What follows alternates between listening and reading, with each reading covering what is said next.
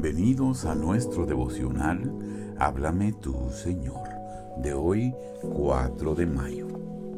Deuteronomio capítulo 26, verso 16 dice, El Señor tu Dios te manda hoy que cumplas estos estatutos y ordenanzas. Cuidarás pues de cumplirlos con todo tu corazón y con toda tu alma muy unido con el servir está el obedecer.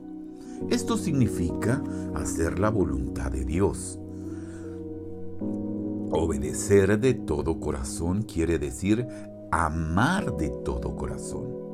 El Señor Jesús usó estos dos sentidos en el Evangelio de Juan capítulo 14, verso 21, cuando dijo, El que tiene mis mandamientos y los guarda, ese es el que me ama. Obedecer al Señor y a su palabra de todo corazón es el camino seguro para la felicidad verdadera.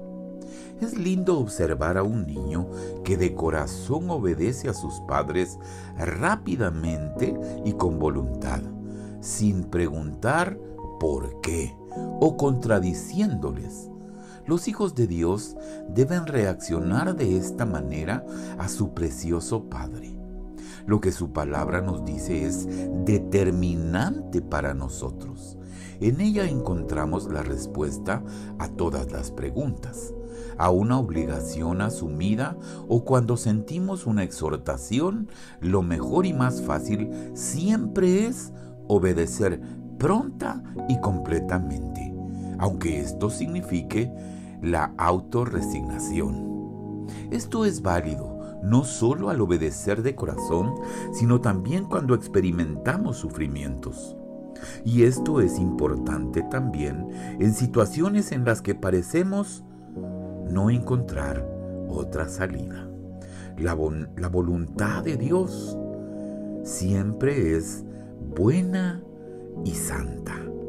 La voluntad de Dios siempre es buena y santa. Padre, enséñame a hacer tu voluntad con alegría, con prontitud, y ayúdame a obedecerte inmediatamente, tanto en el trabajo como en el descanso.